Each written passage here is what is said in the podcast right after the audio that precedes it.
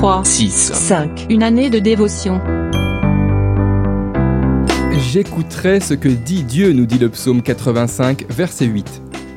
Au début de mon mariage, je n'arrêtais pas de me quereller avec mon épouse et un jour, à bout, je décidai de quitter la maison.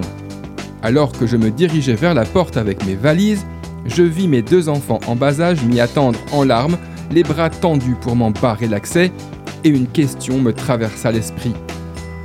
Et Dieu dans tout ça, que veut-il? Face à mes bébés en pleurs, la réponse était claire. Il souhaitait que je reste, ce que je fis il y a de cela plus de 20 ans.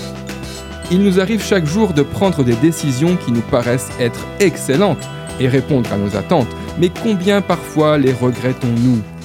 Veillons à ne pas nous précipiter et à ne pas nous arrêter à l'apparence des choses. Ne manquons pas de communiquer avec notre Père céleste.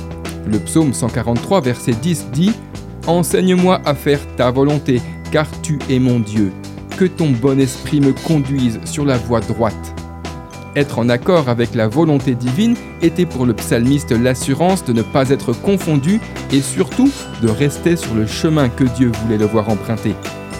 Avez-vous des choix importants à faire? Demandez-vous alors, et Dieu dans tout ça, qu'attend-il de moi? Nul doute que si vous êtes déterminé à laisser sa volonté l'emporter sur la vôtre, sa voix commencera à résonner en vous.